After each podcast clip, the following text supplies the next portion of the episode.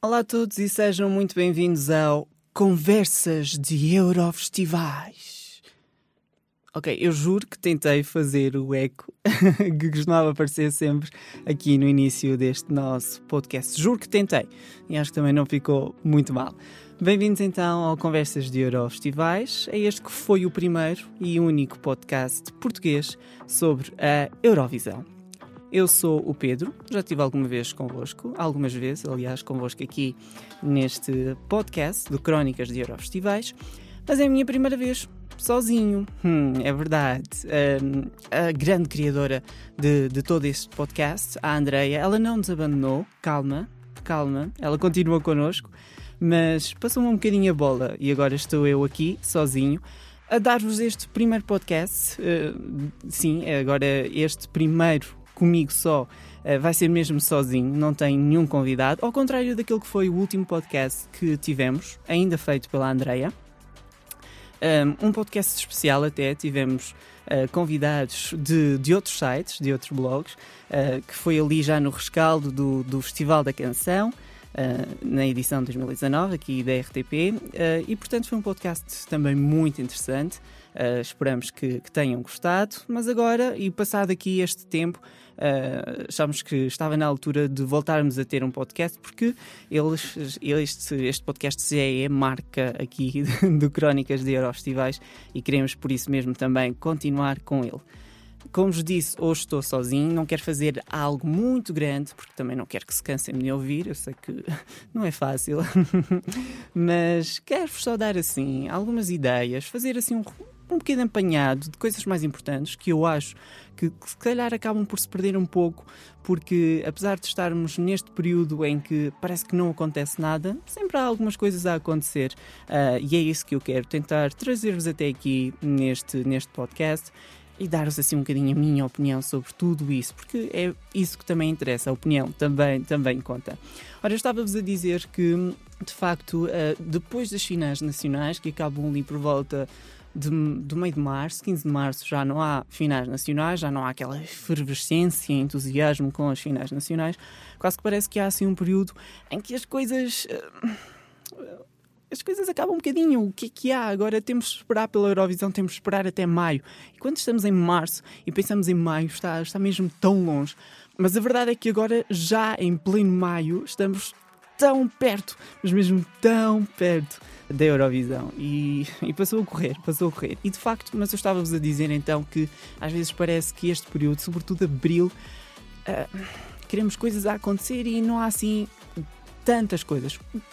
Bem, a ver até há, e é por isso que, que eu quero fazer e que quisemos fazer este podcast, para falarmos um bocadinho, sobretudo, das coisas que mais marcaram este tempo até a Eurovisão, e obviamente uma delas foi aquelas que são as festas Eurovisivas pré-festival. Ora, não vamos aqui e não vou aqui comentar convosco o que é que aconteceu, o que é que foi melhor, o que é que foi pior. As festas Eurovisivas já acontecem há imenso tempo. Uh, elas já são uma marca e, de facto, eu acho muito bem que elas continuem a, a existir.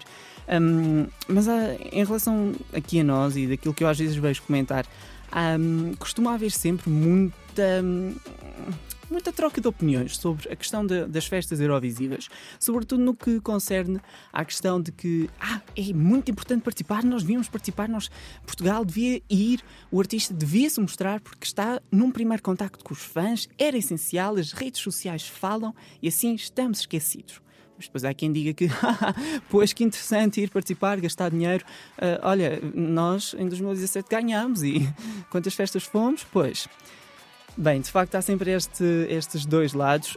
Uh, as festas Eurovisivas já acabaram, sim, elas ocorreram sobretudo durante o mês de Abril. Eu acho que são importantes elas acontecer. Um, a mais importante costuma acho que ser a de, da Holanda, uh, que teve também o maior número de artistas. Daquilo que eu vi dos vídeos, acho que, acho que é interessante. É sempre, eu acho que elas são interessantes e importantes. Uh, ok, um pouco para o público que assiste e aquele que acompanha como nós e como vocês que estão a ouvir, que acompanham mais de perto a Eurovisão, é sempre bom vermos os nossos artistas não estar tanto tempo sem, ele, sem os vermos. Muitas vezes, em, em, em alguns casos, alguns deles acabam por ser selecionados internamente, ouvimos a música uma vez, nem nunca os ouvimos cantar ao vivo e aqui até é, até é importante nisso, é uma primeira, um primeiro contacto que temos com muitos artistas que não conhecemos ainda de lado nenhum, uh, não vimos também prestação alguma ao vivo e a Eurovisão parte muito disso e portanto acho que nesse sentido acaba por ser importante. No, no meu ponto de vista, acho que até as festas são mais importantes e daí eu considerei que deixem acontecer, deixem ir. Porque para alguns artistas que querem ir e que acham que devem ir e que fazem bem, acaba por ser um primeiro teste, um primeiro, segundo, terceiro teste, independentemente das vezes que forem, dependendo, aliás, das vezes que forem, acaba por ser este teste um, que eles têm um, até a Eurovisão.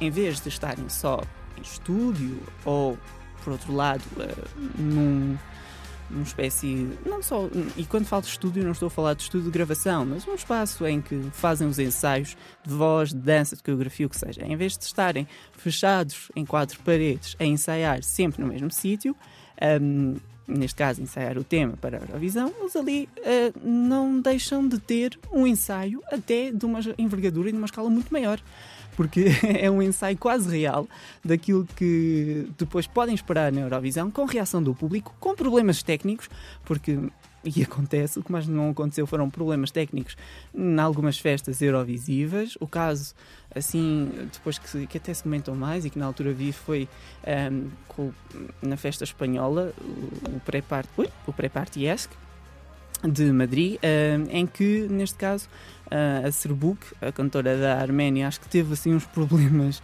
grandes com o som, ela não estava a ouvir durante a atuação e ela não cantou da melhor forma, mas lá está, uh, e depois já se comentava muito que ah, aquilo prejudicou tanto e ela agora, lá está, por isso é que se não deve ir às festas, ao menos está sossegada e se correr mal, ao menos correu na altura só na Eurovisão, e assim ela já vai manchada ao menos se calhar já vai preparada de como reagir também em situações destas. Portanto, hum, eu não queria convosco comentar o que é que foi melhor ou pior destas festas eurovisivas.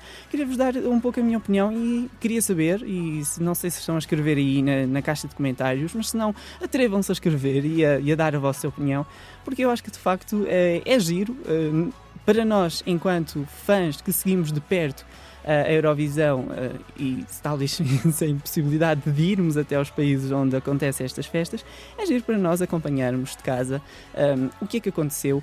Muitas vezes também porque há outra, toda uma outra parte destas festas que é o contacto que os artistas têm com os fãs, com a imprensa, uh, as entrevistas todas que acontecem. Também costumam ver passadeiras vermelhas, toda aquela parte de um socialite destas festas. Eu acho que isso é, é mesmo tão interessante um, e também é bom para os artistas, lá está. Eu, e portanto, quanto a nós, e, e ao menos entretém-nos, não é? Entretém-nos durante, durante este tempo em que às vezes não acontece tanto. Obviamente, não podemos olhar para as festas como algo crucial. Eu podia-vos dar aqui o exemplo do caso português e das participações que Portugal já teve nestas festas, um, e, e, posso só falar assim, porque de vez em quando nós recebemos alguns comentários um, no Crónicas uh, de pessoas que se calhar só estão em contacto mais com a Eurovisão desde a nossa vitória, o que é normal. Um, muita gente pergunta, mas então, por exemplo, o Conan não vai um, e alguém já foi e porquê que não vamos? Mas não era importante ir? De facto, um, nós tivemos uh, a participação mais recente numa festa foi a da Cláudia Pascoal e da Isaura o ano passado, que foram a Madrid. Porque quiseram, talvez, uh, porque sentiram que havia algum hype em torno delas. E pronto, Portugal era o país anfitrião o ano passado, uh, e elas tinham disposição, tinham dinheiro e foram. Mas o caso mais, uh, o caso maior de, de, uma participação portuguesa nas festas eurovisivas foi mesmo uh, em 2014, portanto já lá vai. Se falando num caso mais recente, óbvio, foi em 2014, mesmo assim já não é assim tão recente, em que a Suzy foi a várias festas eurovisivas na Holanda, Madrid também, esteve no Reino Unido, em Londres. E de facto a Suzy conseguiu tirar dali um proveito que ainda hoje consegue extrair sumo, por assim dizer. Ela continua a ser uma das artistas mais adoradas pelos fãs eurovisivos. Mas se olharmos para o que é que contribuiu para um resultado eurovisivo, nós não conseguimos a qualificação em 2014. Portanto, há sempre estes dois lados.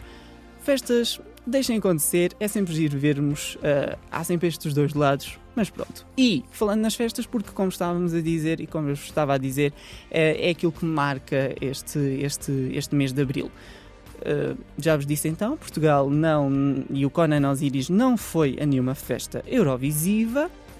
Uh, obviamente também porque, por um lado, e aconteceu o mesmo com a Suzy e com a Cláudia Isaura, porque a RTP aqui não tem nenhum poder de decisão, o artista é que sabe e se quer ir naquilo que eu acho, abre os cordões ao bolso, ou abre os cordões ao bolso, acho que é assim, uh, e paga do seu bolso uh, para, para ir às festas. E portanto, um, a verdade é que o Conan não foi e durante algum tempo só de vez em quando é que vimos algumas coisas do Conan Osiris na, na, na sua rede social, Instagram, sobretudo, mas durante algum tempo estivemos sem ouvir falar do Conan, sobretudo, atenção, ouvimos obviamente falar do Conan, aliás, ele foi um vencedor dos prémios Play aqui, uh, aqui em Portugal, e portanto, só por aí já é um exemplo de que o Conan continua e, e muito bem. Um, mas este, este período de pausa entre o Festival da Canção e o da Eurovisão, ou seja, nós até o momento não soubemos de nada daquilo que podemos esperar do Conan Osiris. E é então aí que entramos, porque o que é que aconteceu? Algo que não nos pode ser estranho, que é um silêncio da RTP sobre aquilo que podemos esperar na Eurovisão de facto não nos pode ser estranho que haja então aqui esta da parte da RTP um certo silêncio em que acaba o festival e pronto, as próprias redes sociais também uh, desaparecem um bocadinho uh, e, e, não sabemos mais nada uh, daquilo que podemos esperar da nossa atuação em Tel Aviv, em Israel. Obviamente que, e, e lá está, falamos, ouvimos falar muito do Conan, nem tanto da parte dele, mas porque durante imenso tempo o que mais não houve foi uh, apelos ao boicote ao dados ao Conan Osiris. Uh, não vou falar sobre isso também, acho que já, já é um assunto muito, muito batido e que pronto, faz parte, uh, não sei, tinha de acontecer. Um, vamos ver nessa perspectiva. Mas falando então no silêncio da RTP, só mesmo mais recentemente é que, e olhando, por exemplo, para as redes sociais do Festival da Canção e da RTP, só mais recentemente é que uh, quem gera as redes sociais decidiu fazer, por exemplo, uma publicação com as imagens do Conan Osiris um, a gravar o seu postcard. Que, de caso não tenham visto, nós no Crónicas também fizemos a partilha dessas imagens. Aliás, o nosso postcard uh, vamos, ter, vamos ter o Conan Osiris e o Mar Morto com imagem de fundo. Acho que vai ser muito interessante. Depois, também, acho quase no mesmo dia em que isso aconteceu, também recebemos imagens oficiais daquela que seria um, também a sessão fotográfica promocional do Conan Osiris. Antes disso, também a RTP apresentou o CD oficial e também de promoção do tema telemóveis. Mas o que é que acontece? E, e, para perceberem aquilo que eu vos digo, por exemplo, enquanto que às vezes noutros países os artistas ou as emissoras lançam assim, obviamente que não revelam tudo também, porque senão depois chegamos lá à altura da Eurovisão e já sabemos tudo, isso não interessa. Mas uh, aquilo que eu dizia era, às vezes alguns artistas e as emissoras lançam assim algumas dicas, ou seja, hum, se calhar, olhem, o nosso palco vai ser assim. Se calhar vamos manter igual àquilo que tivemos nas nossas finais nacionais. Olha, se calhar eu, enquanto artista, vou uh, representar o meu país, esta é a minha canção e no palco vou ter isto dando alguns exemplos de casos recentes. O do esloveno, os da Eslovénia, com o Sebi, eu queria dizer o nome deles, mas eu tenho medo, portanto, vocês sabem. O tema da Eslovénia. Uh, o casal, que, que, por acaso que até tem estado também uh, a ser bastante apreciado. Já sabemos uh, que um, a atuação que eles tiveram na final nacional da Eslovénia, o EMA, um, vai manter-se. Ou seja, um, no palco de Tel Aviv uh, não vamos ter muitas modificações, portanto, aquilo que vimos, ou quem viu, aquilo que se viu na final nacional da Eslovénia, vai voltar a ver no palco de Israel. Também, por exemplo, a cantora austríaca, a Payenda, ela foi selecionada internamente pela ORF, que é a emissora nacional da Áustria. Um, nós conhecemos uh, o tema, portanto, Limit. Aliás, o videoclipe, muitas vezes também quando saiu e quando saiu a música, depois também se sondava que podia ser aquilo que, que íamos ver no, no palco de Israel. Mas já sabemos que a Apayenda vai estar, um, vai ser acompanhada pela sua irmã. Não sabemos se a irmã vai aparecer ou não, se, se a construção em palco, se a performance, se há coreografia ou não, e se a irmã irá aparecer, mas ela disse que vai levar a irmã para, para, para Tel Aviv e possivelmente a irmã estará, por exemplo, nos backing vocals. Ou seja, são estas. Ah, e falando nesta questão da Áustria, portanto, uh, a IEPA ainda é que leva a irmã, portanto, é assim uma, um toque de ombros às sisters da Alemanha. Mas pronto, estávamos então a dizer que de vez em quando vamos sabendo, obviamente que não são todos os países que o dizem, mas vamos tendo assim alguns, algumas dicas de, daquilo que podemos esperar. Voltando então ao nosso caso, nós não sabemos nada. e estou a falar disto e, achei, falar, achei por bem falarmos desta questão de haver um silêncio da RTP e também da parte do Conan sobre o que é que vamos ter no, no palco de, de, Tel Aviv, porque também temos visto alguns comentários um, também no, no, no, nosso Facebook, sobretudo, de crónicas uh, de pessoas que, que, falam e que dizem que, que aliás, que a RTP estava adormecida durante este tempo todo, em que não saíram uh, informações, em que não, não sabíamos nada e eventualmente não sabemos mesmo nada daquilo que podemos esperar da nossa participação portuguesa em Israel. Uh, ou seja, há muita há muita coisa que podíamos e que vamos descobrir, eu acho que só mesmo no dia, uh, obviamente no dia do primeiro e segundo ensaios, uh, porque aí nós vamos ter imagens que chegam até nós através da, da, da página oficial do YouTube uh, da, da Eurovisão e, portanto, aí já vamos ver figurinos, já vamos ver como é que está montado o palco, mas acho que só vai ser aí e aí é que vamos noticiar e vai ser, vamos voltar a ter todo este entusiasmo em relação à participação portuguesa na, na Eurovisão, porque lá está, da parte da RTP, um, não tivemos nenhuma revelação e também uh, não houve nenhum burburinho sobre isso.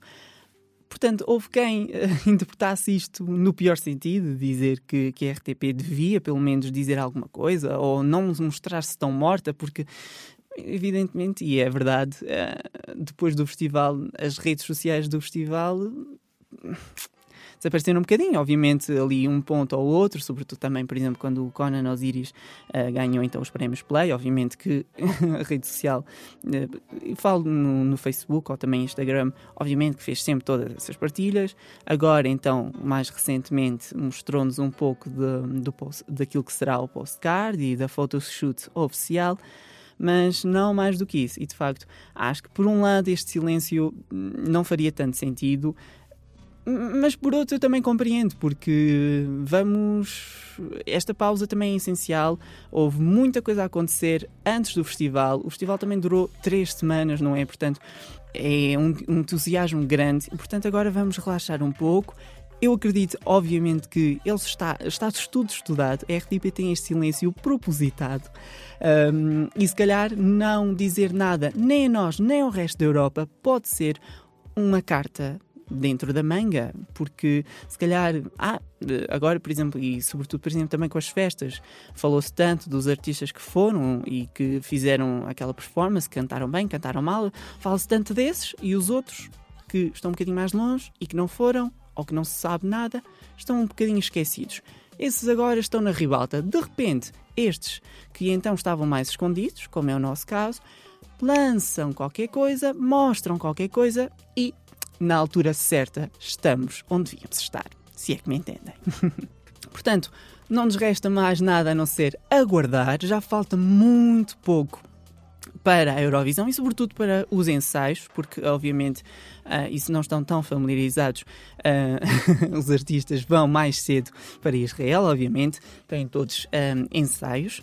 Um, há sempre vários ensaios, um primeiro ensaio, um segundo ensaio, e um, quem está, neste caso a imprensa acreditada, lá em, em Tel Aviv, um, obviamente nós não vamos, estamos um bocadinho longe, mas acompanhamos de outra imprensa uh, que esteja em Tel Aviv. Obviamente as informações chegam até nós e o próprio canal de YouTube da Eurovisão depois fará chegar vídeos, uh, concertos desses mesmos ensaios e aí sim podemos avaliar, falar sobre tudo e talvez voltamos até aqui a um podcast para também comentarmos isto, não só comigo, porque eu acredito que já estejam um bocadinho fartos de me ouvir falar. Por isso, vamos rapidamente avançar só para mais um ou outro tema que eu queria falar convosco, um, que é, neste caso, aquilo que continuou também a marcar estes, este tempo de, de alguma pausa na Eurovisão, que nunca está em pausa. Portanto, ela sim está em pausa nos meses de verão, aí sim há pouca coisa a acontecer, há sempre uma ou outra,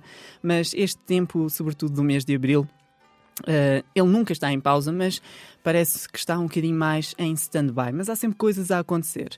Um, e é também tempo de preparação de arena e de palco, que também deu muito que falar e muita trabalheira.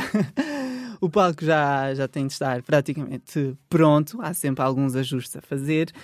Um, houve, como há sempre problemas, uh, como há sempre atenção, um, uh, mas se tivermos em mente, e, agora estão a ver algumas imagens do, palco, uh, daquilo que era o projeto e, e, como está, já prestes a terminar, uh, eu acho que temos aqui, eu acho que vai ser, e era, e era um ponto que eu queria focar, porque acho que este ano um, ehm, vai-nos ser um pouco estranho quando virmos a Eurovisão, sobretudo em direto, na televisão ou no YouTube. Um, ehm, o primeiro impacto com a primeira semifinal vai-nos ser um pouco estranho porque um, em termos de palco e de apresentação e tudo isso, e da arena em si, uh, há algo que está diferente, porque se nós pensarmos na, nas arenas e nos espaços e a forma como os espaços estavam dispostos na Eurovisão 2007, 2008, 2009, 2010, 2011,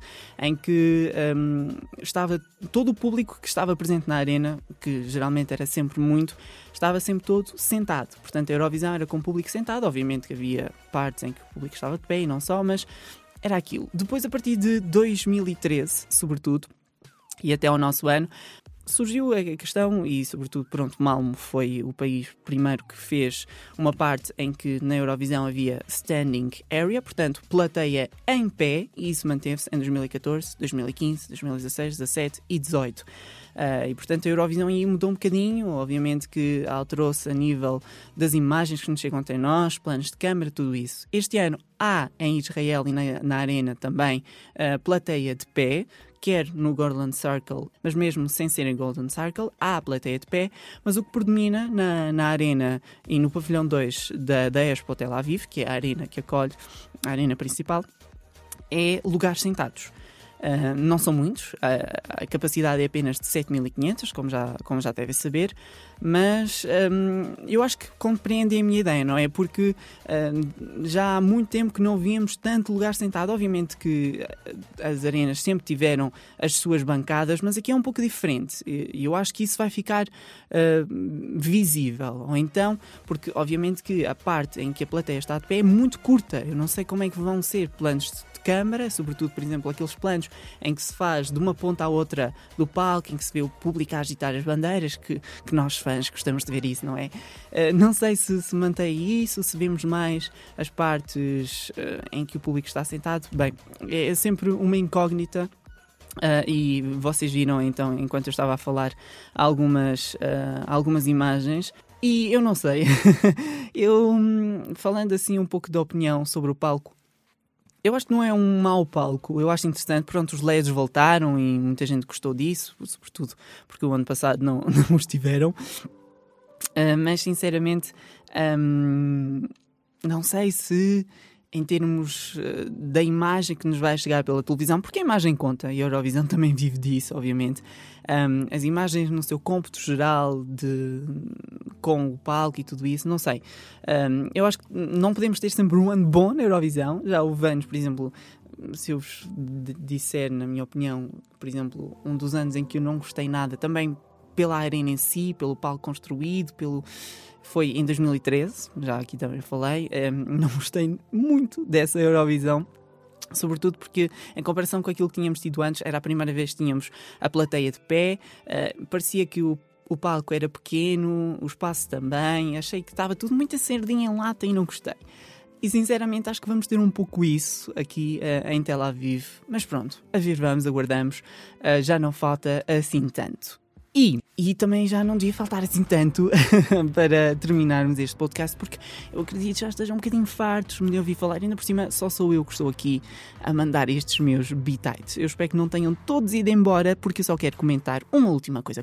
Isto para comentar aquilo que tem marcado. Um, desde inícios, meios de abril até agora, têm sido as votações da OGAE e da INFE, que também é uma organização de fãs que existe. Bem, o que é que acontece?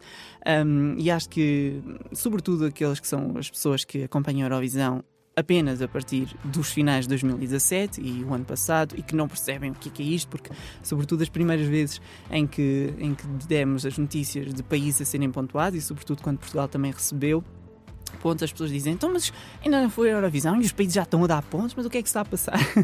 Portanto, um, a Eurovisão vive muito dos seus fãs, obviamente, e já há muitos, muitos, muitos tempos que se criou este que são as organizações de fãs uh, amadores, acho que sim, da, da Eurovisão. E, portanto, são organizações que todos os países têm, uns países com mais elementos, outros com, com menos, em que uh, as pessoas são. É quase uma espécie de sindicato da Eurovisão, porque as pessoas pertencem a essa organização, contribuem monetariamente para a organização e depois fazem parte disto que são as votações, ou seja, reúnem-se numa data um, e os fãs da Eurovisão de determinado país votam nas suas favoritas e depois faz-se um somatório e atribuem-se estes pontos. Portanto, as votações da, da OGAE já acontecem há muito tempo e mais ou menos podem revelar algumas tendências de voto daquilo que pode ser um, depois um resultado final na, na Eurovisão. Obviamente que temos de ter atenção que não podemos ligar sempre muito a isso, porque há quem diga, ah, já não, uh, já não quer saber dessas votações da OGE, ah, é porque eles estão sempre a dar os mesmos pontos aos mesmos países, já, já é muito previsível o que é que vai acontecer sempre, e, portanto isso não interessa, isso não espelha uma realidade futura. E de facto é isso muitas vezes que acontece. Por outro lado, é interessante ver como é que podem ser as respostas às vezes de alguns dos fãs desses países. É certo que uh, podem não espelhar a realidade. E já vou, já vou fazer convosco esse jogo uh, para revivarmos a memória, sobretudo em relação às votações da OGAE noutros anos. Mas um, por outro lado, uh, pode ser interessante, como eu estava a dizer, ver um pouco como é que os fãs de determinados países respondem ou não às canções. Porque às vezes há votos que de facto são muito iguais e a votação deste ano marcou-se um pouco por isso. Houve votos que foi quase tudo igual, mas de vez em quando aparecia um ou outro país em que as coisas eram tão diferentes e nem que seja um pouco motivo de gargalhada. Mas pronto, como eu estava a dizer, as votações da OGAE não primam uh, pela sua, como dizer, pontaria em relação àquilo que depois acontece na verdadeira Eurovisão. E por isso é que às vezes é tão interessante ver, porque os fãs votam.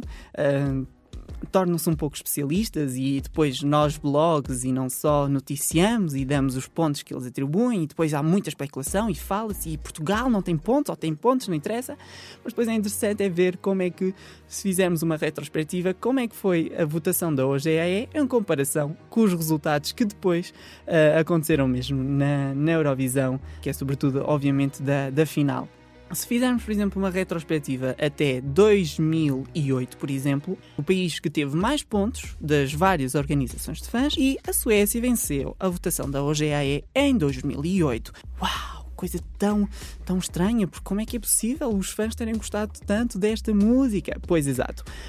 Ora, era a música que partia para a Eurovisão numa liderança larga, e já todos sabemos o que é que aconteceu, não é? Portanto, a nossa Charlotte Perelli, eu acho que estou a dizer o nome muito mal, porque eu achava que era Charlotte Perelli. Mas depois, às vezes, de ouvir os suecos dizer, acho que é Charlotte Perelli. Uma coisa do género.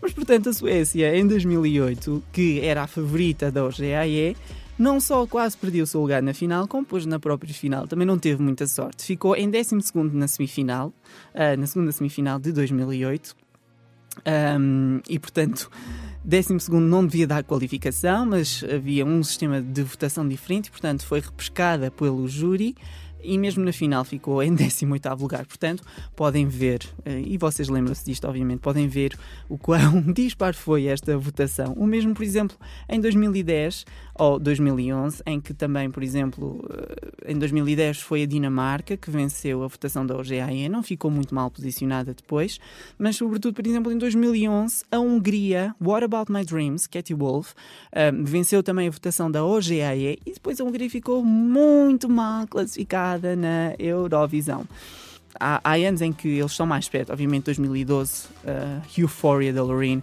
venceu e, portanto, aí uh, os fãs já acertaram mais. Portanto, há anos em que eles acertam. Por exemplo, uh, se fizermos então essa retrospectiva em 2009, 2012, 2013 e 2018 fazendo esta, esta, esta linha comparativa. Portanto, estes anos, uh, o, a votação da OGAE, quem venceu a votação da OGAE coincidiu depois, vai coincidir depois com quem venceu a, a Eurovisão.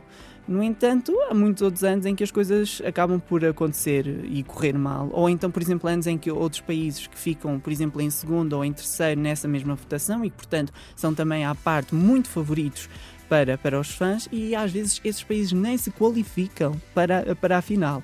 Portanto, é, é sempre muito interessante ver, ver esta, votação, esta votação e que, ao fim e ao cabo, um, não podemos eh, fiar-nos em tudo o que essa votação nos diz.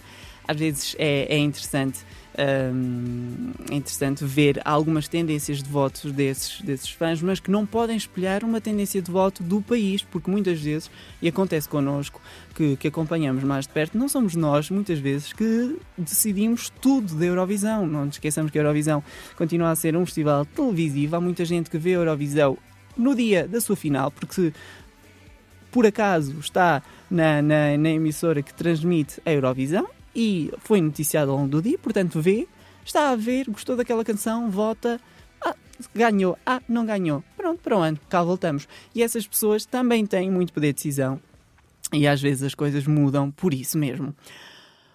Muito bem, pronto, e foi isto que eu vos quis trazer, aqui uma pequena conversa comigo aqui neste podcast. Eu espero que ao menos tenham estado a comentar qualquer coisa uh, aí na nossa caixa de comentários que não nos tenham, que não me tenham abandonado, sobretudo a mim, uh, porque senão se me abandonaram. Uh, os podcasts podem acabar porque depois já não querem que eu fale mais. Uh, mas de facto, um, este foi só um primeiro podcast de introdução meu, falar aqui de alguns dos temas que marcaram então, um, sobretudo, os tempos desde o último podcast que, que já tinha falado e bem de, de tudo aquilo que foi um pós-festival da canção. Uh, isto foi, sobretudo, aquilo que mais marcou, uh, na minha opinião, este percurso durante este mês, durante o mês de abril, que, que já passou.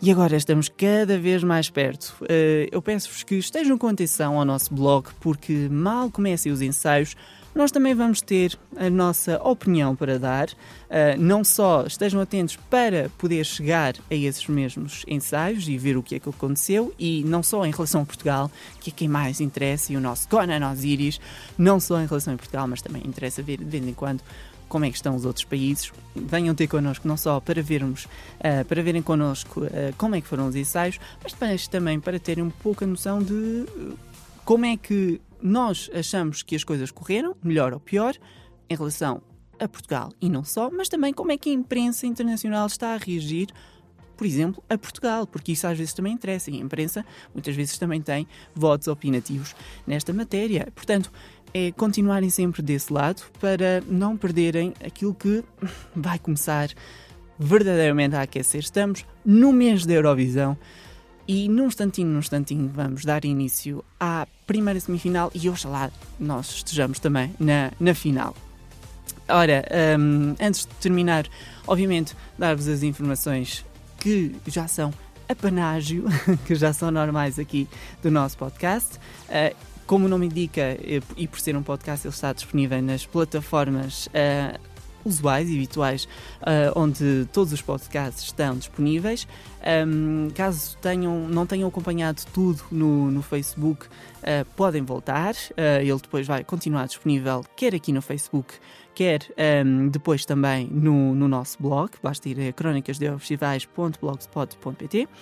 Um, e obviamente, sigam-nos também nas redes sociais, não só no Facebook, eu sei que muitos de vocês estão aí desse lado no Facebook, obrigado por isso, mas sigam também no Twitter e no Instagram, basta procurar por Crónicas ESC, Crónicas ESC, um, e encontram-nos que nós estamos lá e também, sobretudo nestas fases em que nos aproximamos da Eurovisão, também vamos lá sempre colocando muitas fotografias, sobretudo no Instagram também, e vamos fazendo sempre partilhas das informações mais importantes. Eu espero estar de volta em breve, prometo que não sozinho e não falando durante tanto tempo. Espero não ter sido muito cansativo, mas estejam atentos desse lado então para em breve termos aqui um novo podcast destas conversas de Eurofestivais. Até lá!